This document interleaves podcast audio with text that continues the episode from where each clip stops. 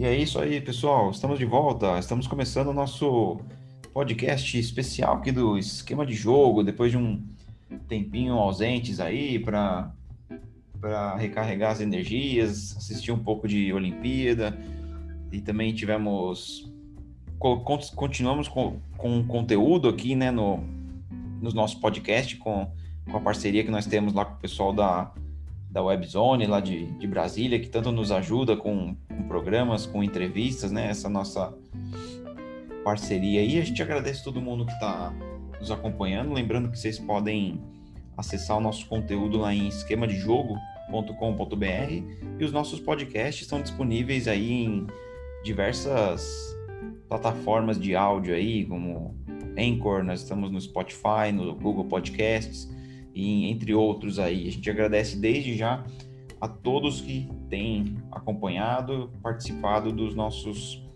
programas. Eu vou chamar o meu. É, eu, obviamente, eu sempre esqueço de falar meu nome, né? O pessoal já deve saber, né? né, Edu? Eu sou o André, eu vou estar apresentando o programa e vou chamar o Edu, lá, o Eduardo Oliveira, de Brasília, para fazer esse dueto comigo hoje aí, para falar de assuntos diversos do esporte aí. Edu, seja bem-vindo, boa noite. Olá, André, boa noite. Boa noite ao pessoal que acompanha, que vai nos acompanhar durante a semana. E a gente vai tratar do futebol brasileiro, né? Copa do Brasil, com jogos nesta semana. Também na próxima semana tem o, os confrontos das quartas da, da Copa do Brasil.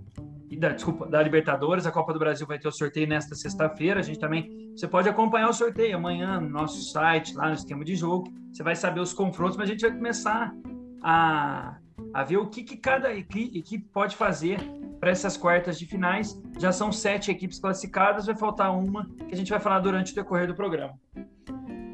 É isso, o, Edu já levantou a, a bola aí, até para contextualizar o pessoal, né, Edu? A gente está gravando na noite dessa quinta-feira, né, dia 5 do 8. Então, tudo que a gente estiver conversando, então tenha na, na mente aí que nós estamos conversando de tudo que aconteceu até o momento, né? Então, provavelmente quem estiver ouvindo a gente na sexta, muita coisa já pode ter mudado aí, principalmente questão da, das Olimpíadas, o quadro de medalhas e tudo mais. Bom, vamos começar o nosso assunto aqui. Nós vamos falar primeiro de Copa do Brasil, né? Nós estamos, temos já a definição dos classificados para para as quartas de final.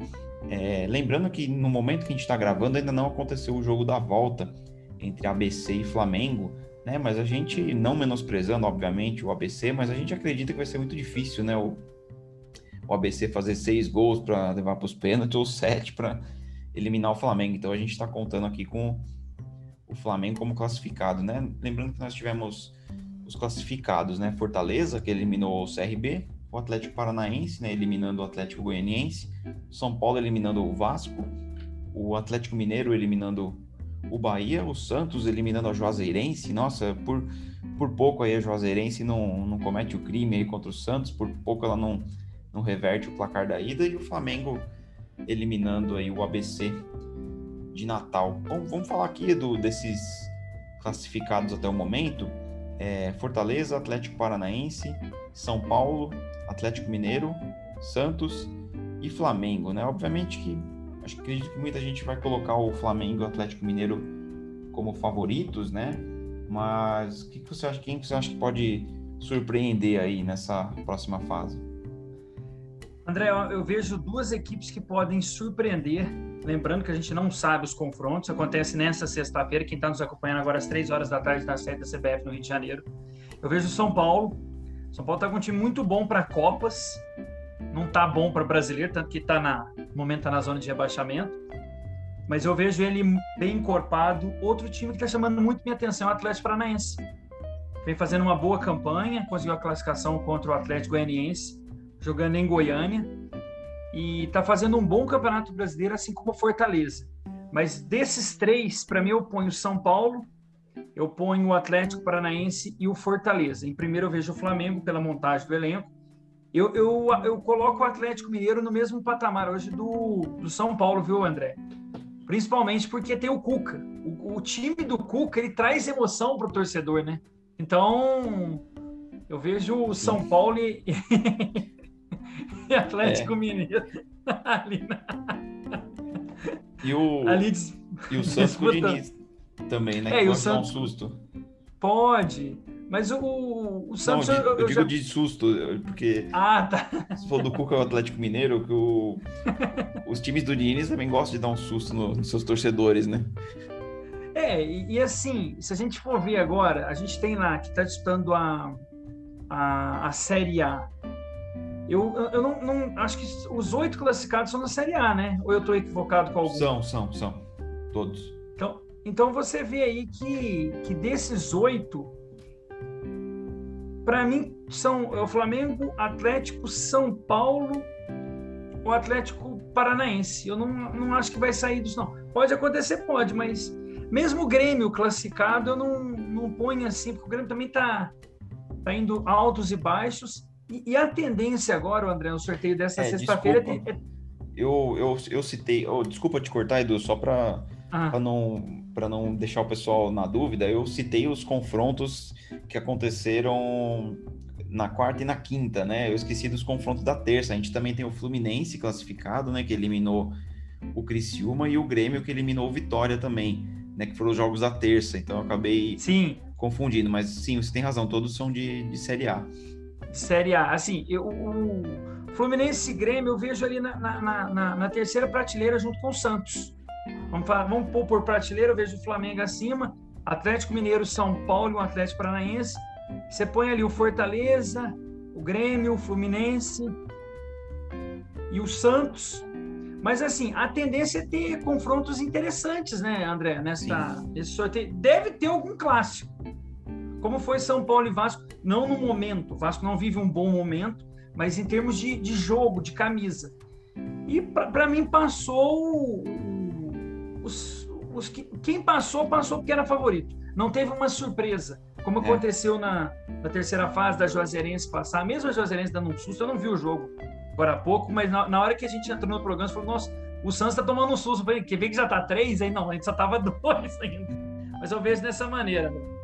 É, eu até brinquei que, que que a Juazeirense quase cometeu o crime, porque os dois gols foram cedo, né? Foram um aos 25, outro aos 28 do primeiro tempo. Então, putz, o torcedor do Santos colocou lá na hora 30 do primeiro tempo, o time tomando 2 a 0 já deve ter levado um, um susto. E sabe o que é engraçado, Edu? A gente acaba falando um pouco desse confronto, que o jogo da ida lá na Vila Belmiro, que acabou 4 a 0 para o Santos, o placar não reflete o que foi o jogo, assim, né? A, a Juazeirense conseguiu segurar bem o, o time do Santos, teve chance de abrir o placar por duas vezes, com duas chances ali cara a cara que o centroavante perdeu, esqueci o nome dele. E aí, numa sequência assim de 10, 15 minutos, o Santos foi fazendo os gols, né? Então, foi um placar um pouco enganoso, assim. Então, a, a Juazeirense já mostrou um, um, bom trabalho, assim, né?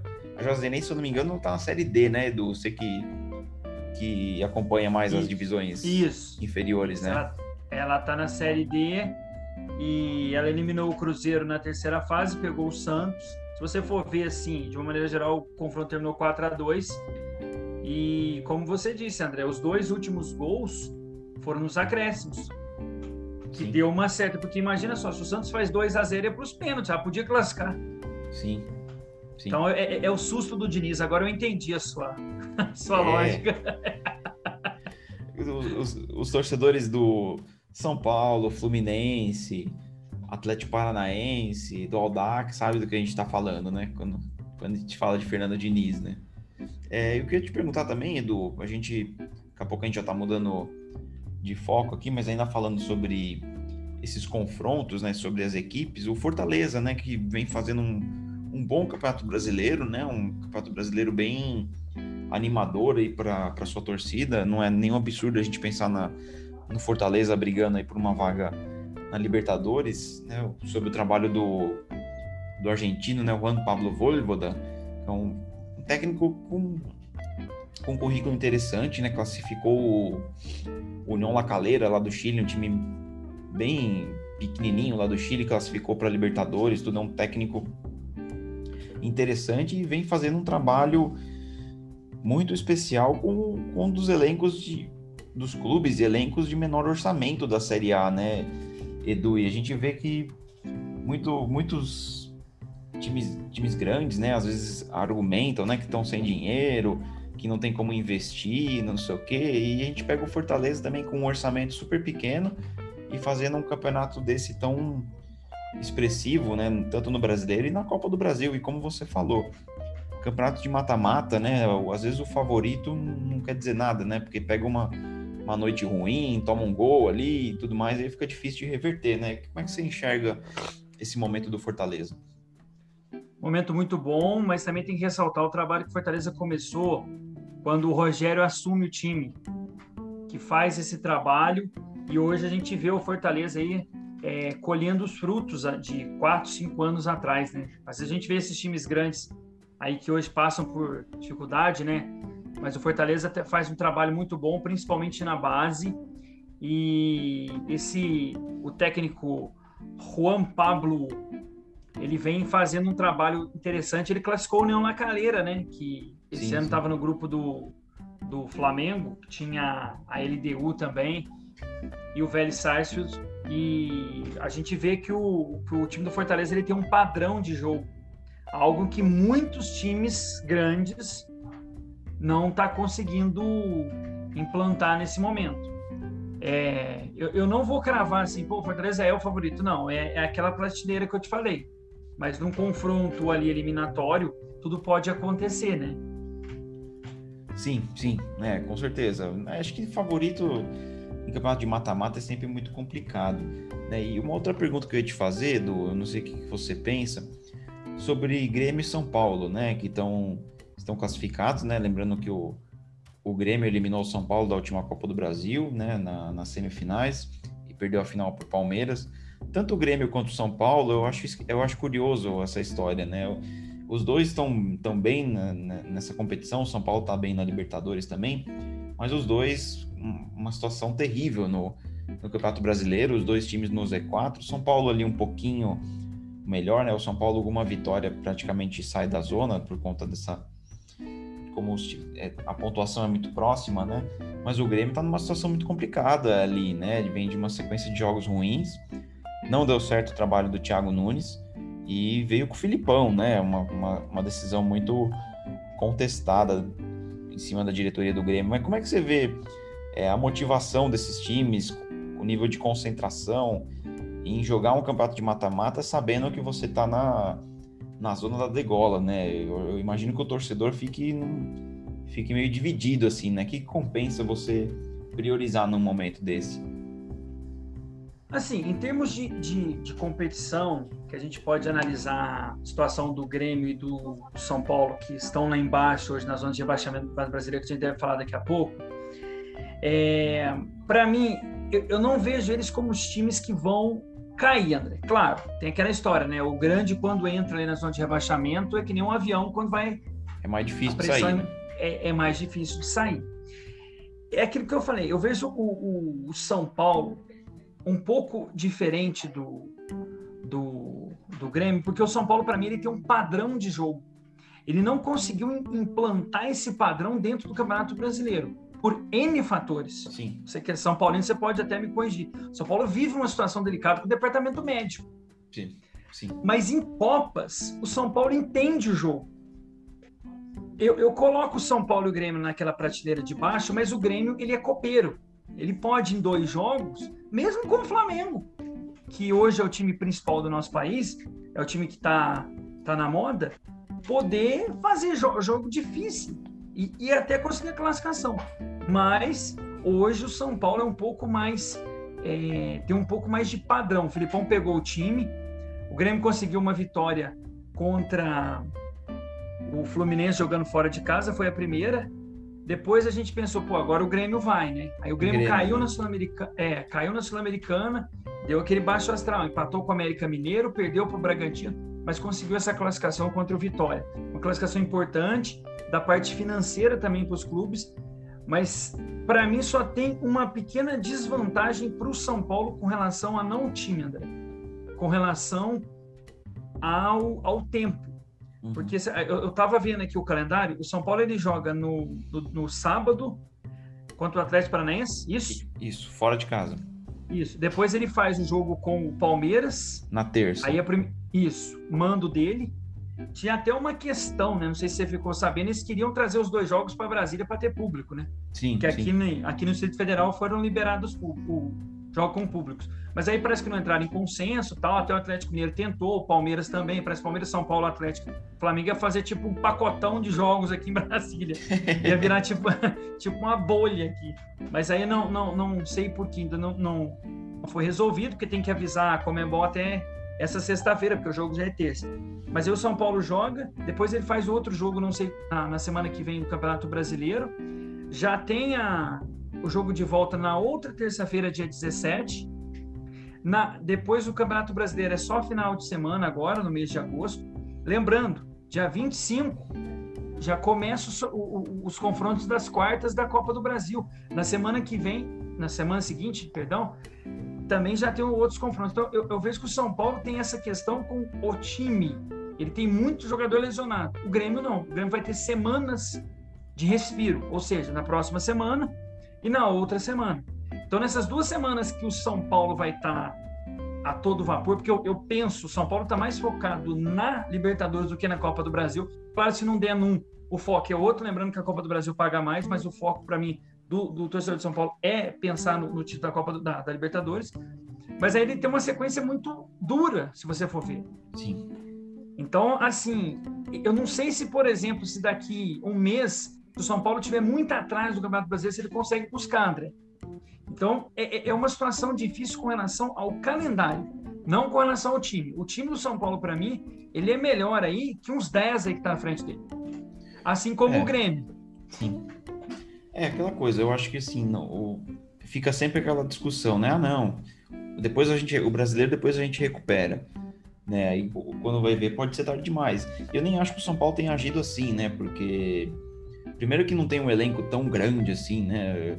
Acho que ninguém, tirando algumas exceções no futebol brasileiro, ninguém tem um elenco tão grande que consiga também ficar revezando o time toda hora, né? Então, o Crespo, no caso, ele, ele muda algumas peças de um jogo para o outro, ele não tem conseguido repetir o time, isso é fato por conta das lesões, como você bem citou, mas o São Paulo não tem condições também de simplesmente largar um campeonato e cuidar só de outro, porque ele não tem dois times, né? Inclusive, teve uma novela recente aí para contratação do centroavante, São Paulo tentou Borré, Caleri, Benedetto, todos jogadores caros, que todo mundo sabia que a chance de vir era irrisória, mas que no fim não vieram. São Paulo não trouxe o tão esperado centroavante e, e enfim, o, o, time é esse. A sensação que tem é que o, o torcedor tá assim, ó, vamos com o que tem e acabou. Agora, sobre as lesões que você citou, eu acho interessante, porque a gente vê muito argumento assim, ah, o São Paulo tá pagando o preço por causa do Campeonato Paulista, né? Que foi. Tinha jogos a cada dois dias, não sei o quê. Só que eu acho interessante que, por exemplo, o Marquinhos, né, o jogador, o atacante que veio da, da base, 18 anos, ele teve uma lesão agora, um, vai ficar um tempinho parado, não se sabe exatamente quantos dias, e ele fez três, quatro jogos como profissional, né? Então essa questão de falar que só o, o desgaste do Paulista que está causando as lesões, não é. Acredito que não seja muito verdadeiro, né? E, e, uma outra crítica que o São Paulo tem enfrentado é a questão da recuperação dos jogadores, né? Porque não é só o jogador se lesionar, mas os jogadores que se machucam, eles demoram para voltar. A gente tem o Luciano fora aí muito tempo, o Éder também fora muito tempo. Então já não é um elenco grande. Ainda todo jogo você perde jogador, fica uma, uma questão muito complicada.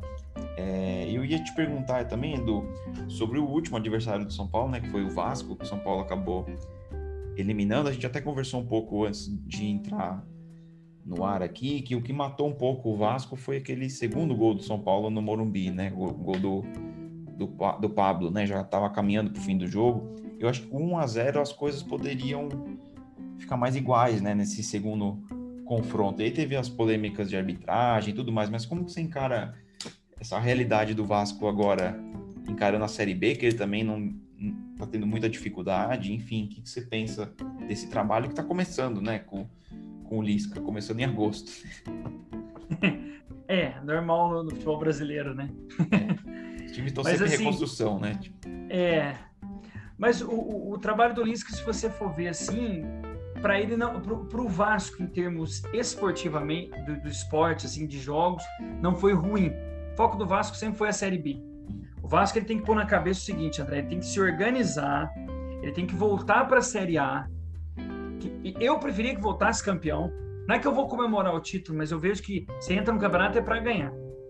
Mas eu vejo que o Vasco precisa se reestruturar dentro de campo e fora dele. E fazer com que a próxima década o torcedor tem que ter, ter um pouco de, de inteligência emocional para que no, nos próximos anos o Vasco se, se reconstrua de uma forma organizada. Título pode vir, porque futebol é, é, é, é, improvável, né, André? A gente falou. Às vezes um time que não é considerado grande, ele pode ganhar daqui dois anos. Mas eu vejo que ele, ele tem que parar com esse. Eu até brinco com essa parte do ioiô. Cai, sobe, cai, sobe, cai, sobe. Assim como o Botafogo e o Cruzeiro. Eles se organizar na, na parte de estrutura. Eu vejo que agora, como eu, eu, eu, citei o Grêmio agora há pouco, o Vasco vai ter um tempo. Porque ele agora vai jogar só jogos no final de semana. Então ele joga com, com vitória, faz o jogo na, na, na outra semana. E os próximos quatro confrontos, se fosse antigamente, a gente, torcedor do Vasco, que também tinha um time melhor, também não estaria nessa situação, a gente falaria, olha, são quatro, são quatro vitórias. O Vasco joga contra o Vitória, Londrina, Remo e Vila Nova de Goiás. São os times abaixo dele. E com duas vitórias, ele daqui a duas, três rodadas ele pode entrar no G4. O, o Vasco ele não entrou e ele sofreu uma pressão. Como você falou do primeiro jogo 1 a 0, se terminasse, eu vou até falar um, um, algo a mais. Até poderia perder de 2 a 0, André. Mas se o time tivesse bem na Série B, que aí você não sofre a pressão, você jogar tranquilo. E ontem, durante a partida em São Januário, o, o Vasco até nos primeiros minutos, mesmo o São Paulo tendo a principal chance, que foi aquela na peitada, trave, né? barrigada na bola do que acertou a trave. Foi o Bruno Alves. É, o Vasco, é, o Vasco tinha um jogo, não, não fala assim, não é um jogo brilhante, mas ele conseguia ter um padrão. Tanto que o Lisca pôs né? Exato. Ele pôs um, um, esquema tático que pouco é utilizado. Não sei se você chegou a ver. É o 3-3-3-1. Ele jogou com três zagueiros, três no meio, três mais à frente da área e um atacante que é o Cano. Então, assim, ele está tentando construir um time para essa, essa temporada. E, e, esses quatro jogos são importantes. Eu, é, ele conseguindo aí três vitórias, até perdendo uma no meio do caminho, ele consegue entrar no, na briga pela, pelo G4. E, e, o objetivo dele era esse, porque é, se a gente for ver em termos de folha salarial, a do São Paulo é muito acima. E caso o Vasco passasse de fase, ele ia também enfrentar um time de Série A. Então, assim, é, eu vejo que o Vasco ele precisa se organizar agora para tentar voltar. O objetivo dele sempre foi voltar. Ele fez três ou quatro bons jogos durante a temporada. Não estou falando nem, nem na Série B, durante a temporada. E aí você tem um trabalho do Cabo que era muito contestado, porque o time é, não propunha o jogo, ficava só atrás do chamado reativo, que muitas pessoas estão usando hoje. Então, o time do Vasco, ele é, precisa, além disso, precisa de peças. Você não tem um, um, um, camisa 10. O camisa 10 do Vasco hoje, toda a, a parte que o Benítez também passou por muita problema médico, mas seria o Benítez. Para você ver como é. E não é um craque. Mas, então, mas é assim, muito acima dos que estão lá, né? Exatamente. Então, o, o, o Vasco, se ele tivesse planejado, não, eu estou na Série B, mas eu vou gastar um pouco mais, mesmo com a dívida, porque eu vou tentar chegar a uma semifinal de Copa do Brasil, uma quarta de final de Copa do Brasil, porque eu vou é, é, conseguir esse dinheiro de volta. E também vou nadar na Série B. O Vasco não se planejou para isso. Não. O time do Vasco no papel ele não é ruim. Hum, ele está tá, tá, ele tá sendo mal distribuído em campo. E vamos ver se agora o Lisca consegue dentro dos próximos 23 jogos que o Vasco tem agora, o objetivo principal é de voltar para a Série A. Mas como torcedor, eu gostaria que o time voltasse, se reestruturasse, não é para ganhar título ano que vem, que a gente sabe que é difícil, mas que parasse com essa parte de ioiô. Desce, fica, desce, sobe, desce, sobe. Aí essa é, é a minha análise do jogo. Nada, né? Oi? Você acaba esse sobe e desce, você não consegue planejar nada, na verdade, né? Não, não consegue. E, e, e eu vou só entrar aqui um fato que aconteceu com o Cruzeiro essa semana. Pode falar. O Cruzeiro agora está me desmembrando do, do, do futebol. A gente até pode falar um pouco da Série B, claro, só para a claro. gente. Pode, pode mandar bala. É, o Cruzeiro ele desmembrou agora. Agora o futebol ele faz parte de um clube empresa. E o clube social vai, ser, vai continuar o clube social. O Cruzeiro vai continuar com as dívidas, são altas as dívidas. E, e diretores, empresários que torcem para o Cruzeiro vão tentar investir, André, mas com uma forma de empresa, para ver se o clube consegue sair dessa areia movediça que o time, o time se enfiou nesses três, quatro anos aí. Mas assim, na verdade, a dívida do Cruzeiro vem desde 2014, quando ele faz aquela, aquele bicampeonato brasileiro, que eles gastaram demais, continuou gastando, continuou gastando, gastando, gastando, e a torneira acabou fechando. Então, eles votaram na última terça-feira, foi uma esmagadora é, votação a favor do Cruzeiro virar um clube empresa no futebol. O clube social continua. Tanto que eles querem até que o presidente tome conta só do social. E esse grupo de empresários, eles têm aí para os próximos cinco, é, para os cinco meses, eles não estão planejando subir em 2021. Ele falou que seria um milagre mesmo com o Luxemburgo. O Luxemburgo está planejando um time. Ele teria um contrato até 2022. Ele teria mais uma pessoa é, do futebol. Foi citado o nome do Ricardo Rocha, que é algo que também falta para o Vasco. Um cara dentro de fechar. Eu não falo o nome do Ricardo Rocha, mas o nome que, que entenda do futebol e que entenda do clube para que no ano que vem o Cruzeiro, o Cruzeiro, consiga se organizar dentro do cenário é, nacional, para voltar à elite do futebol no final do ano. E aí, depois disso, o Luxemburgo ia pegar, a partir de 2023, um trabalho que ele sempre quis fazer, que é o trabalho de manager. Então, ele seria o manager do Cruzeiro, a partir de 2023. Esse é o trabalho que o Cruzeiro quer fazer para os próximos 10 anos. É uma década que eles vão falar de reconstrução do time. Mas, que nem eu te falei, pode acontecer de, de ter títulos, porque faz parte ali do, do jogo. Mas eles não planejam títulos de grande expressão nos próximos 3, 4 anos. Eles querem que o Cruzeiro, em 3, 4 anos, tenha sanado pelo menos 50% a 70% dessa dívida, desse montante que o Cruzeiro tem. E esses empresários vão arrecadar 20 milhões para pagar as dívidas emergenciais até dezembro e querem um aporte financeiro de 300 a 400 milhões para o ano de 2022 e assim vai indo até que o Cruzeiro consiga se reorganizar. Aí depois disso pode ser que o Cruzeiro saia do clube empresa e volte ao clube social. Não sei se foi muito longo, mas é mais ou Não, menos isso. Eu acho que foi importante para a gente entender, né? A gente, acho que tem coisa que não está na pauta aqui, mas a gente acaba entrando. A gente pode falar muito bem aí de, de série B dessa situação. Eu fico te perguntando te pergunto, Edu, é, é, uma, é uma tentativa, eu acho que é válida. Não sei se não sei se vai dar certo. Não sou um grande especialista nesse assunto aí de essa questão de dividir clube, virar empresa, dividir o futebol do social, enfim. É, eu vejo o, o nome do Luxemburgo foi muito rejeitado assim pela pela torcida, né, pela torcida e, e outros torcedores de outros clubes também tiraram sarro dessa questão do Luxemburgo.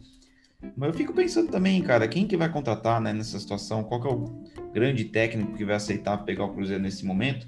E, e, outra, e uma pergunta que eu te faço: é, o que aconteceria com esse projeto se de repente acontece uma tragédia aí e não tá difícil, porque o Cruzeiro tá, tá nessa situação do Cruzeiro cair para uma Série C? Se mudaria alguma coisa nesse, nesse planejamento? É, tem duas questões, né? O Cruzeiro ele pode cair para a Série C no campo e também fora dele, né? Porque ele tem uma dívida. Uhum. Parece que eles conseguiram prorrogar agora, não sei se foram 60 ou 30 dias, é algo assim. Uhum. Mas assim, a, a, a, tendência é mesmo caindo para a Série C, o projeto continue. Tá, não vai, agora, não vai ser não, impactado. Não, não, ele pode cair tanto no campo como na justiça, porque aí não é um, um depende desse grupo de empresários, né? Entendi. Mas o que pode acontecer, é você fala assim, ah, isso o Cruzeiro não conseguiu. O Cruzeiro ele tem três alternativas, André. A primeira é continuar na Série B desse jeito, capengando, lutando para não cair para C. Em 10 anos, 20 anos, tentar se reestruturar e fazer que nem esses times de menor investimento, de buscar, quem sabe, alcançar a Série A fazer essa parte do clube empresa ou o time decretar falência e voltar para a série D. Ele não tem, ele tem três caminhos. Eles escolheram o segundo, desmembrar o clube, que é algo em que eles estão pensando. O Botafogo também tem esse mesmo projeto. desmembrar o clube.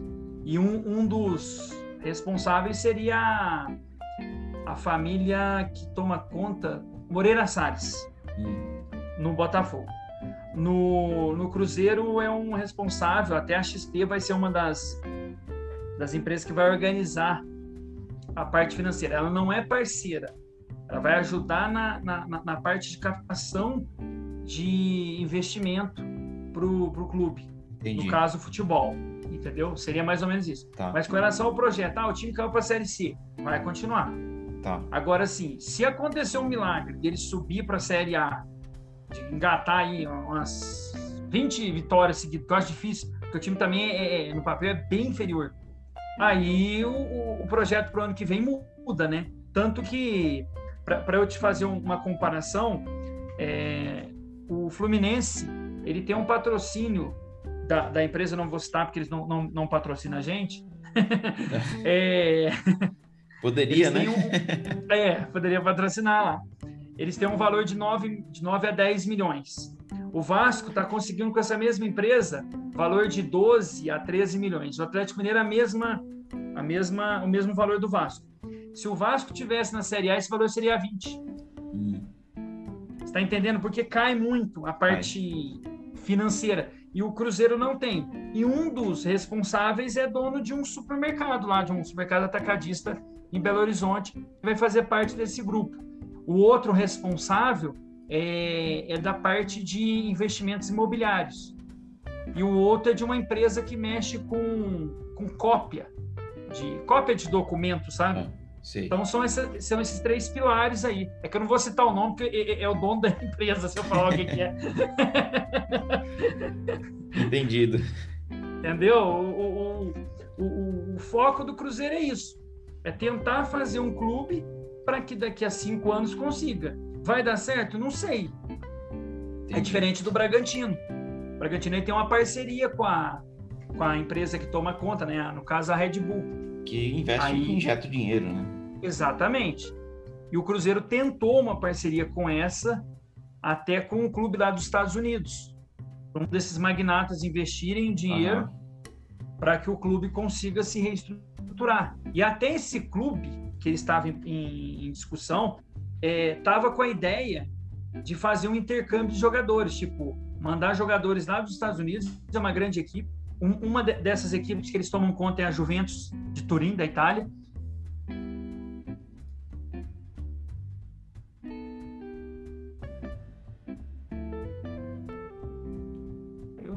Edu? Oi, André. deu, uma, deu uma travada aqui, eu não sei se saiu pro, pro pessoal que está ouvindo. Você pode repetir se parou na parte da, da Itália? Então, um do, do, desses clubes de investimento é a Juventus de Turim, que tá. faz esse, esse, esse grupo de, de empresários. Como está tendo agora, né? O Bolívar vai, vai ter um, um grupo de empresários, tem times no, no, Uruguai. Esse mesmo grupo também agora investe no futebol equatoriano. Uhum, então, assim, tá. são saídas que o Cruzeiro tentou. Mas eles optaram para essa parte do clube empresa, desmembrar do, do clube social, para ver se o time consegue tocar. É um assunto que dá pano para manga, né? Pode ser assunto até para um outro programa Sim. especial, né? Sobre grandes clubes brasileiros que estão em situação complicada, né? A derrocada de grandes equipes aí. Acho que é uma pauta interessante para a gente se aprofundar, né? Quer rematar alguma coisa é. mais de Copa do Brasil, Edu? Não, assim, só ia fazer um comentário, porque, por exemplo, no próximo semana, tenho, você falou do Grêmio de São Paulo, o Grêmio enfrenta a Chapecoense. O Grêmio, mesmo vencendo a Chapecoense a lanterna, o Grêmio não sai da zona de rebaixamento. Tá. E no próximo semana, eu estava consultando a tabela, é São Paulo e Grêmio. Ixi. Então, ou, ou, ou seja... É... Alguém vai continuar lá embaixo. Alguém vai continuar lá embaixo. é complicado. Bom, vamos virando a chavinha aqui, né? Nós vamos falar de, de Libertadores, né? Que na próxima semana a gente vai ter início aí a, aos confrontos de, das quartas de final. Nós vamos ter São Paulo e Palmeiras, né? Na terça-feira. Olímpia e Flamengo na, na quarta-feira. River Plate e Atlético Mineiro na quarta também. E na quinta, Fluminense e Barcelona, né? É, Edu, a gente tem pela primeira vez na história aí cinco brasileiros aí na na fase de, de quartas de final, né? Grande chance de termos mais um brasileiro campeão. É, falando dos confrontos aqui, a gente já deu uma pincelada um pouco no São Paulo, mas como é que você enxerga esse confronto São Paulo e Palmeiras aí, né? Lembrando que no brasileiro a, a distância entre as equipes é colossal, né? O Palmeiras está muito na frente, mas nos confrontos desse ano entre Palmeiras e São Paulo, o São Paulo tem, tem levado a melhor, né? Inclusive esse último jogo recente aí foi 0 a 0 mas com muitas polêmicas, né? O São Paulo, se tivesse que sair um vencedor, acho que seria o São Paulo, tanto pelo que produziu no jogo quanto pelos problemas que tivemos de arbitragem, enfim, mas agora é outra competição, outra história, enfim, como é que você enxerga esse confronto aí, começando por São Paulo e Palmeiras, o, o clássico aí? Só por ser clássico, o, o jogo, ele para mim, ele não tem um favorito. Uhum. Ele tem uma expectativa de ser um, um, um jogo muito estudado na próxima terça-feira no Morumbi, mesmo São Paulo sendo mandante, eu vejo que vai ser um jogo estudado. Tanto que na, na outra fase, o São Paulo não faz um jogo assim tão esplendoroso no Morumbi com o Racing, mas faz um jogo melhor na Argentina. Sim. Mas eu vejo em, term, em termos de jogo, o São Paulo ele pode conseguir essa classificação, porque o Palmeiras, mesmo liderando, não faz um, um campeonato espetacular, é um campeonato de resultado, Sim. na minha avaliação. E aí eu vejo que o São Paulo pode, na Copa, ou nas Copas, principalmente na Libertadores, conseguir esse resultado positivo. Muito depende do primeiro jogo. Eu vejo que o primeiro jogo vai ser muito estudado, como foi a final do Campeonato Paulista, né? Um jogo muito truncado no, no estádio do Palmeiras. E agora tem essa, esse outro confronto, mas agora inverte, né? O São Paulo faz o primeiro jogo em casa e o Palmeiras encerra no Allianz Parque. É, tem a questão do gol qualificado, né? Ainda na, na Libertadores. É, na Libertadores tem Vai, isso, é verdade. É, é um dos poucos campeonatos, né? Esse, nessa temporada 2021-22 na Liga dos Campeões e na Liga Europa não vamos ter mais o chamado gol qualificado, foi retirado. Para outro, acho que aqui vai acabar isso também, né? Ou não? A Libertadores está com esse projeto, né? Assim como a Copa Sul-Americana, eles pensam que 2022 pode ter essa pode questão ter mudança, de tirar sim. esse gol qualificado. Mas eu vejo um confronto muito igual, mas o time do São Paulo ele mostra um futebol um pouco melhor do que o Palmeiras. Não é um esplendoroso futebol, mas no confronto eu vejo o São Paulo um pouco à frente. Certo. E indo para o próximo, pela ordem de data aqui, nós temos Olímpia e Flamengo, né? Acho que de todos os confrontos aí, o que a gente pode apontar um, um franco favorito, né? A gente teve o Flamengo eliminando o Defensa e Justiça, né? Com uma certa propriedade, né? Principalmente no segundo jogo, quando, quando ganhou por 4 a 1 E o Olímpia, que vou dizer surpreendeu, mas assim pelo volume de jogo do Inter, né, esperava-se que o Inter fosse classificar, né, pelo tanto de gol que o Inter perdeu, o Olímpia conseguiu se segurar ali, né, um 0 a 0 nos dois jogos e acabou ganhando nos pênaltis, né? Eu acho que esse é o, pelo menos no papel, Edu, é o confronto mais desigual que nós temos aí dessa, dessa fase, né? Não sei se você concorda. É, o confronto mais desigual, mas quando joga contra brasileiros, eles incorporam, né? Principalmente espírito de Libertadores.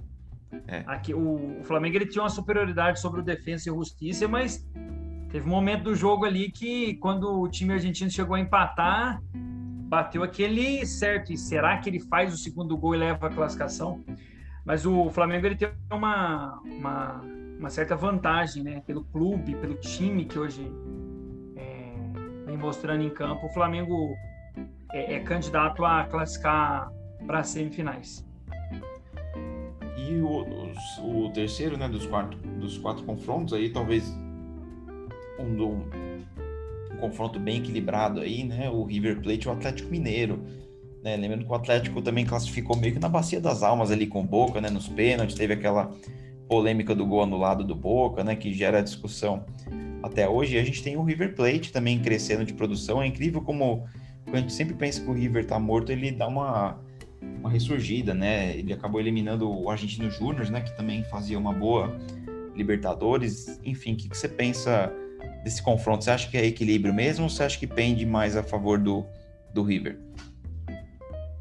Vejo equilibrado, mas qualquer um ali pode conseguir a classificação. Não, eu não tenho hoje assim uma opinião, porque o Atlético, ele, como a gente brincou no início do programa, os jogos do time do, do Cuca tem emoção, né? Então, assim, pode ser emoção para um lado como emoção para o outro.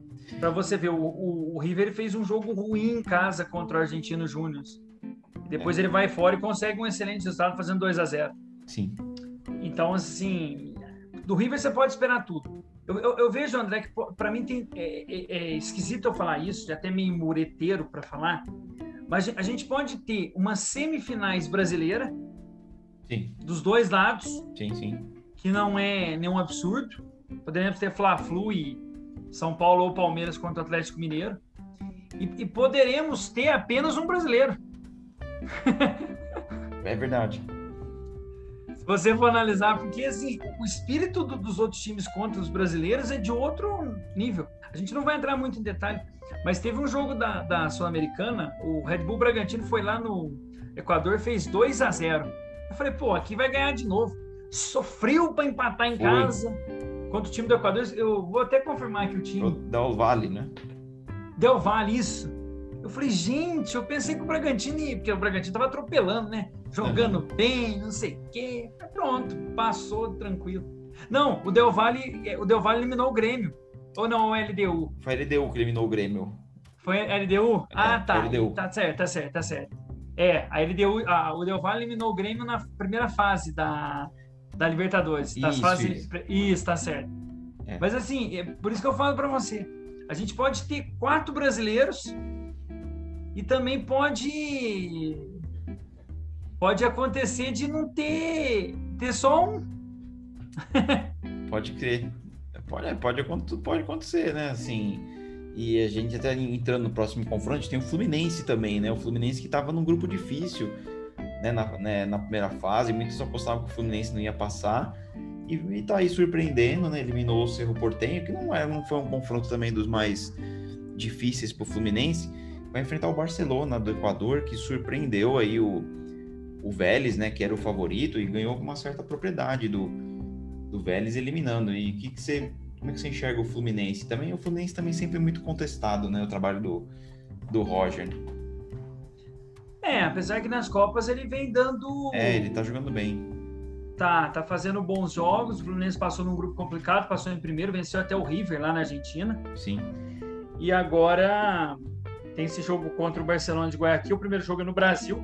Aí, nesse caso, o Fluminense tem que fazer o dever de casa. Sim. Porque o Flamengo e o Atlético Mineiro, eles fazem o jogo, o segundo jogo em casa. Então, eles têm, teoricamente, uma certa vantagem, né? Sim. Mas, assim, o, o, time por time, eu vejo, o futebol brasileiro está acima dos outros. Mas, na hora do confronto contra o Sul-Americano, é difícil você apontar é, um favorito, assim. E, e não sei se porque o, os jogos estão meio parelho, só o Flamengo que um pouco distou dos outros, mas assim, eu não, não, não apostaria, assim, sabe? Vamos jogar as fichas aqui para quem vai. Tá meio bem assim, naquela. Sabe? É, é, tipo, você tá numa mesa cheia de cartas, você não sabe qual que você pega. Eu tô mais ou menos disso, entendeu? Agora, num confronto Fla-Flu, mesmo o Flamengo melhor com o time, eu também não aponto favorito. Aí e é mesmo São Paulo, São Paulo e Atlético Mineiro, São Paulo e River, Palmeiras e River, Palmeiras e Atlético Mineiro, não, eu não consigo, André, nesse momento assim, apontar um favorito. Time é o Flamengo, no papel. Mas pode acontecer aí do River chegar na final com o Flamengo e devolver aqueles 2 a 1 um daquela vez, ou não. Pode chegar o São Paulo, que em Copas está melhor, conquistar o Tetra. É, pode chegar o Palmeiras e conquistar o, o, o, Tri, ou pode ser o Atlético conquistar o Bio, o Fluminense ganhar o título pela primeira vez.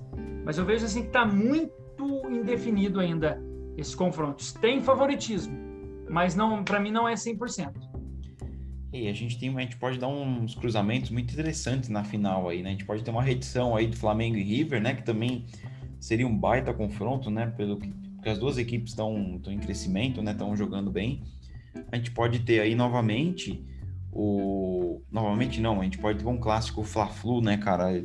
E aí como faz falta a torcida nesse momento? Imagina um Maracanã lotado ali para um clássico, né? Flamengo Fluminense, assim como São Paulo Palmeiras, né? Que tudo bem que agora cada um tem o seu estádio, né? Então não tem mais essa essa divisão. E em São Paulo também não tem mais clássico com duas torcidas, né? É só a torcida do, do mandante. Mas se a gente fosse pegando anos atrás, né, a gente teria dois jogos São Paulo e Palmeiras no Morumbi ali, né, com, com o estádio dividido, né, como já teve vários confrontos São Paulo e Palmeiras em Libertadores, inclusive o São Paulo nunca perdeu pro Palmeiras na Libertadores, né?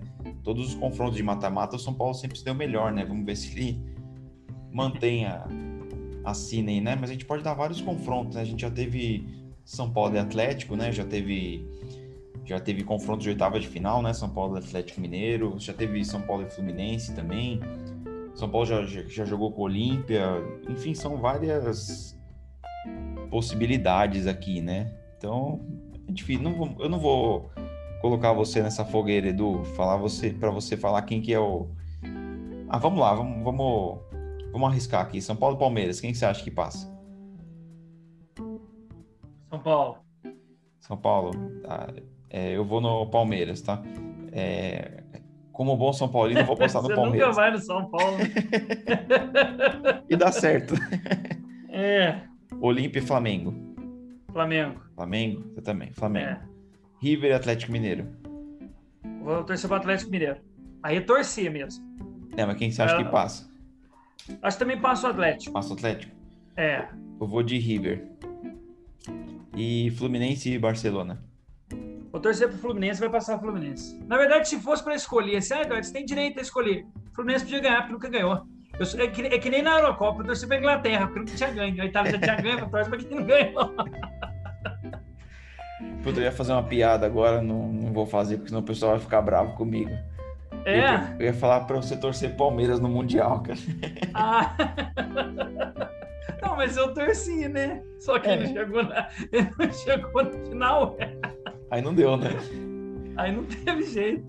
Mas eu, pra não ficar em cima do muro, eu acho que passo o Barcelona, tá? Então, É. pra mim vai ser Palmeiras e River, Flamengo e Barcelona. Pra você, vai ser São Paulo e Atlético, Flamengo e Fluminense. Aí você, você vai nos brasileiros. Beleza. Pô, Tá, tá de bom vamos ver tamanho. quem vai. Vamos ver Eu, quem eu acerta. só não falo, eu só não falo da Copa do Brasil porque não foi sorteado. É, vamos esperar. Semana... O programa da semana que vem a gente faz. Isso. E, e- semana que vem a gente tem um convidado, né? Que é atleticano, que ele saiu aqui de Isso. Brasília, foi de, patine, de patins, patinete, de patins até a cidade do Atlético Mineiro, a cidade do Galo lá em Vespasiano, na Grande BH. E Isso só uma, uma informação, André, porque senão Opa. o pessoal fica meio assim. Eu falei da, da Sul-Americana, também tem jogos na semana que vem. Na terça-feira tem Rosário Central da Argentina e Red Bull Bragantino. É, quem passar desse confronto enfrenta o Santos e o Libertar. O jogo acontece na Vila na quinta-feira. Também na quinta-feira tem LDU e Atlético Paranaense. E temos também na quarta-feira Esporte Cristal do Peru e Penharol. Quem passar de Esporte Cristal e Penharol enfrenta LDU ou Atlético Paranaense. Só para a gente também fazer o, o registro, a gente citou a Sul-Americano para o pessoal acompanhando lá. E também aposto nos brasileiros. Eu sou bem pachequismo nisso. Tá. Você tem lado, né? Você não tá em cima do muro. É isso aí. não, eu não tenho. Mas assim, eu não hoje assim, mesmo o Flamengo jogando um bom futebol, é o principal, eu, eu vejo que tá ruim o jogo. Porque você tem só um time, você não tem competitividade. Até tem um fato, eu não vou citar uma empresa, nosso programa tá meio longo hoje, tá parecendo aquelas conversas de, de mineiro. Nunca termina. Conversa de bar, né? Uma, é, uma empresa, André, estava para patrocinar a, a famosa liga que estão tentando criar aí, né? É, Tem aquele name right das ligas. sim. Essa empresa tá meio querendo tirar o pé, porque tem a questão do Flamengo que tá brigando lá para já ter torcida, os outros clubes não aceitam. Então, assim, Libera é- pra é um, não libera pra outro. É. é. E, e- e, assim, se só o Flamengo ganhar, daqui a pouco o povo perde interesse e os investimentos param. É. Eu vejo que o Flamengo ele pode ser um, um, um- exemplo a ser seguido. Só que parece que ele está sendo um, um exemplo para o lado negativo, É. Muita, ele, entendeu? o Flamengo atrai muito. O Flamengo tá conquistando muita inimizade, né, nesses últimos anos aí. Sim, muita, e, né, e assim, em todos os setores, né? Acaba ficando difícil de alguma coisa andar, né? No caso da, da liga aí, pensando nisso aí, né? Sim, Bom, fechando aqui o assunto, Edu, você mesmo já falou e o nosso programa hoje tá, tá cumprido. A gente vai dar uma pincelada bem rápida aqui na, na questão das Olimpíadas, especialmente e No antes futebol, das né? Olimpíadas, Você me perguntou da Juazeirense. Ela lidera o grupo 4 da Série D. Faz Certo. o jogo no próximo domingo, agora dia 8, contra o Retrô, que o Corinthians passou sufoco na segunda fase, lá de Pernambuco. Ela tem 19 pontos e caminha muito bem a classificação. Lembrando que a Série D está na décima rodada e são 14 rodadas. Ou seja, então vamos então agora para a rodada de número 3 do segundo turno. Classifica os quatro melhores, são oito grupos de 8, 64, vão classificar quatro grupos, vão para a fase de é, chamada 16 avos, que são 32 equipes, depois vai para as oitavas, quartas e semi. Quem chegar nas semifinais já está garantido na, na Série C de 2022. E esses jogos também, além do, do esquema de jogo, você pode acompanhar na TV Brasil. Essa eu posso citar porque é a gente que paga, então tá tranquilo. É. essa, não tem, essa não tem perigo. E alguma utilidade tem que ter essa TV. Pelo menos passa uns joguinhos Exatamente. bons lá pra nós assistir, né? Passa, passa uns jogos bons, tem jogos de futsal, vôlei. Não é só a Olimpíada, não, gente. Os esportes continuam. A É gente precisa melhorar. Vamos dar audiência pra TV Brasil lá, pra ver se pelo menos alguma vez na vida dá audiência, né? Exatamente. Mas eu conheço duas pessoas que dão audiência, além de mim. Quando às vezes tem um jogo, eu vejo. O Você meu a sua pai esposa, é né? minha esposa. Não, o meu pai é minha esposa. É sério. Esses é A garantido, né? É, a minha esposa vê a parte cultural, ela não vai ver jogo. Esse dia passou português e Bangu, ela não viu. Mas o meu pai viu. Aí, ó. Então, Seu pai é o torcedor raiz, né, cara? é aquela que acompanha o jogo. Aquele amante do futebol, né? Que se estiver passando solteiro e casado, ele assiste, né? É, Assiste, sente, torce, né? reclama do juiz, reclama do técnico, do, do tudo. Do bandeirinha, né? Bandeirinha reclama todo mundo. Ainda vai reclamar porque não tem torcida. Esquece, tá na pandemia. Bom, mas esses jogos de Série D aí, né? Muitos já não teriam torcida mesmo, né? Não, sim. A, a pandemia ajudou. A pandemia. O pessoal, não, eu ia fazer uma piada com outro clube aqui, não vou fazer. Não, essa eu não vou fazer. A portuguesa, né? Não, não era nem. Com- Não ia nem É tão longe Santos. com o Santos, velho. É. Foi que o Santos Mas não, não, sentiu. se, se, senão, senão você vai ter problema em casa, hein? Ah, não. Minha esposa tá lá fazendo a unha, ela não tá escutando, fica tranquilo. Ah, então tá bom. Mas então, vamos virando a chavinha aqui até pra gente encerrar o programa. Só dar uma pincelada sobre as Olimpíadas, né? O Brasil tá na 16 posição, lembrando que até essa quinta-feira, né?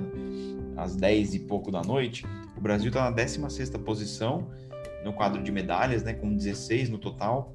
4 de ouro, 4 de prata, 8 de bronze, né? Lembrando que o Brasil já igualou, né? O, o desempenho da- das últimas Olimpíadas do, do Rio, né? Não sei se já passou, empatou ou passou, mas empatar eu sei que é certeza. E então tem tudo aí para superar, né? O, o recorde do, das Olimpíadas do Rio. E nós vamos ter no sábado, né, o Edu, a final do futebol masculino, né? Lembrando que o, o futebol feminino já foi eliminado, infelizmente. Nós vamos ter Brasil e Espanha, né? na- no estádio de internacional lá de Yokohama, né? Onde o Brasil ganhou a Copa de 2002, onde o São Paulo, o Inter, o Corinthians foram campeões mundiais lá também. Enfim, o que, que você tem de destaque das Olimpíadas e falando um pouco sobre esse Brasil do Tite aí na final? Ah, Brasil do Tite, não é do André Jardim, não?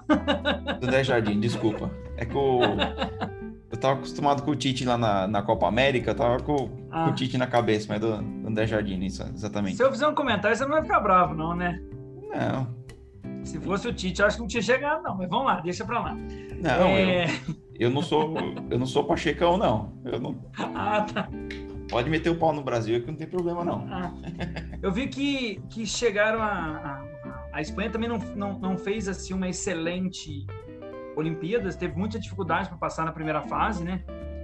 Foi segunda num grupo. Então, assim, ela conseguiu eliminar a Argentina e conseguiu passar. Na verdade, ela foi primeira com cinco pontos e a, a Austrália foi segunda com quatro, empatado com a. Com.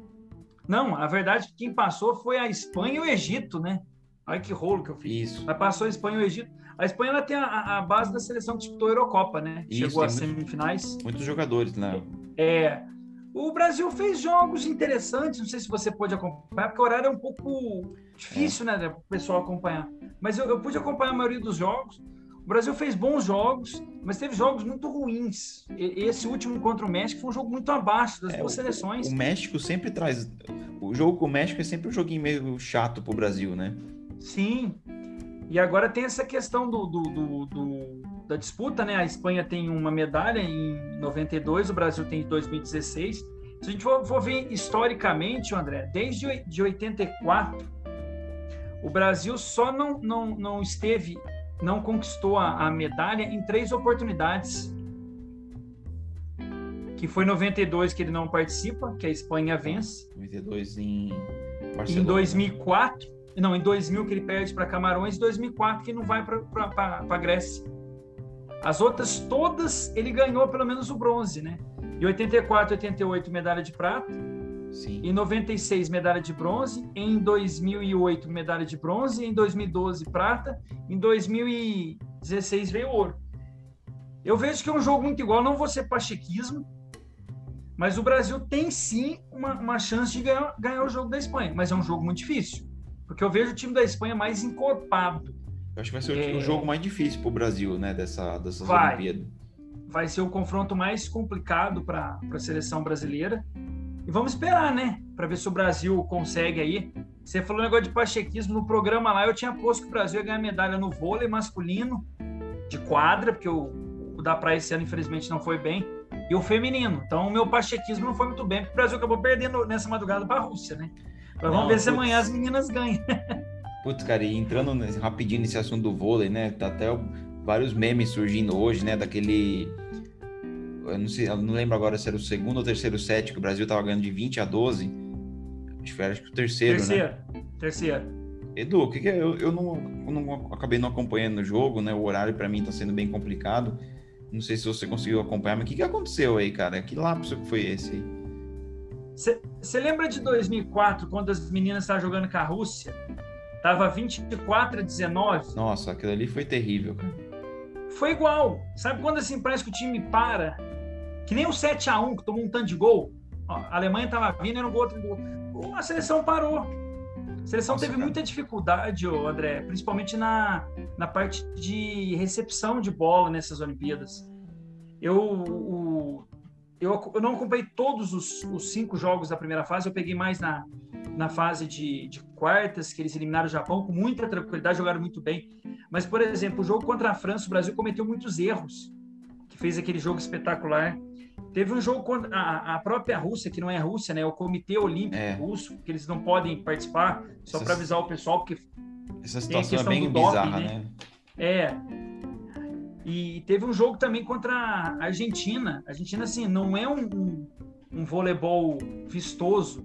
Desde 88 ela não disputa nada de medalha. Então, assim, Nossa. é uma seleção de, de muito tempo. É, faz o quê? 33 anos que a, que a Argentina não não briga e acabou sendo eliminado, vai disputar o bronze com o Brasil. Acho que o Brasil deve levar o bronze. Mas numa questão de estratégia, a seleção perdeu muito o ímpeto durante o jogo. O, o, o que foi utilizado na, na, no título contra a Polônia é, não, não conseguiu em quadra fazer esse jogo. E, e pecou nesse jogo da, da madrugada de, de quarta para quinta. A seleção perdeu por 3 a 1 e a Rússia vai fazer o confronto contra a França, né? E, e o feminino também me parece que vai enfrentar. Quem que será que o feminino vai enfrentar? Deixa eu só ver aqui, André. É, confirme aí, que eu não, eu não lembro também. Mas essa situação aí foi muito. Foi, é, foi. É difícil. E assim. E acho que o psicológico do, do time pro restante do jogo, acho que ficou complicado, né? Ficou muito, muito complicado. A seleção parece que se perdeu do, do, durante a, a, a, partida. E o Brasil joga amanhã, às 9 horas da manhã.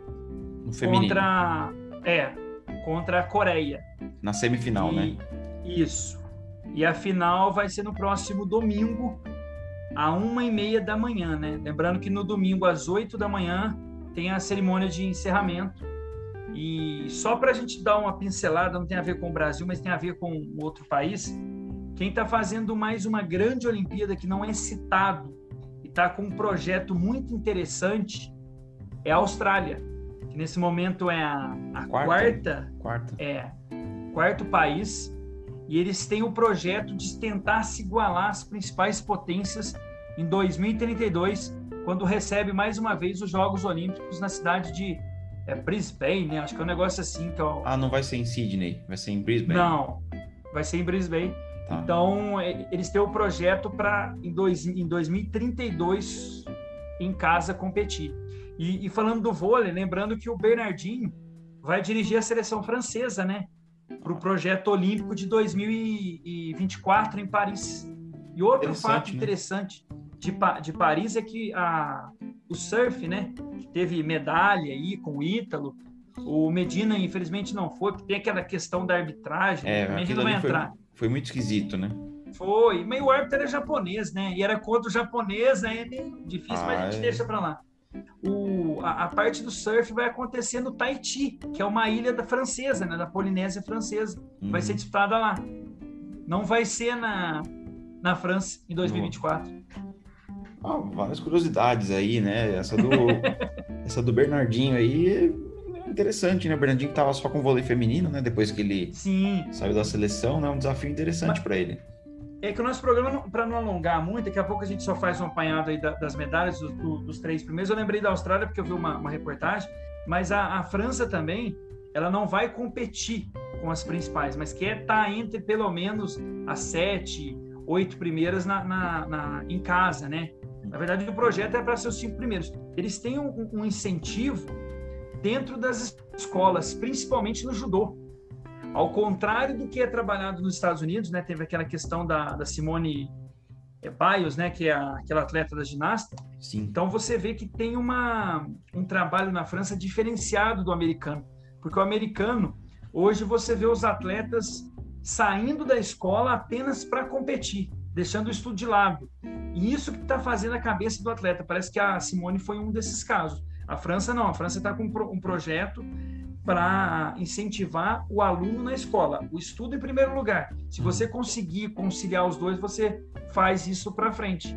Interessante. Então a França quer, quer tentar aí, o objetivo é em 2024 estar tá entre os cinco primeiros. O da Austrália não. Só para a gente completar, a Austrália que está entre os primeiros quando vai sediar mais uma vez. Ela sediou em Melbourne, sediou em Sydney, em 2032 agora vai sediar em Brisbane que é uma das cidades da, da, da Austrália. Lembrando que 2024 vai ser em Paris e 2028 vai ser em Los Angeles.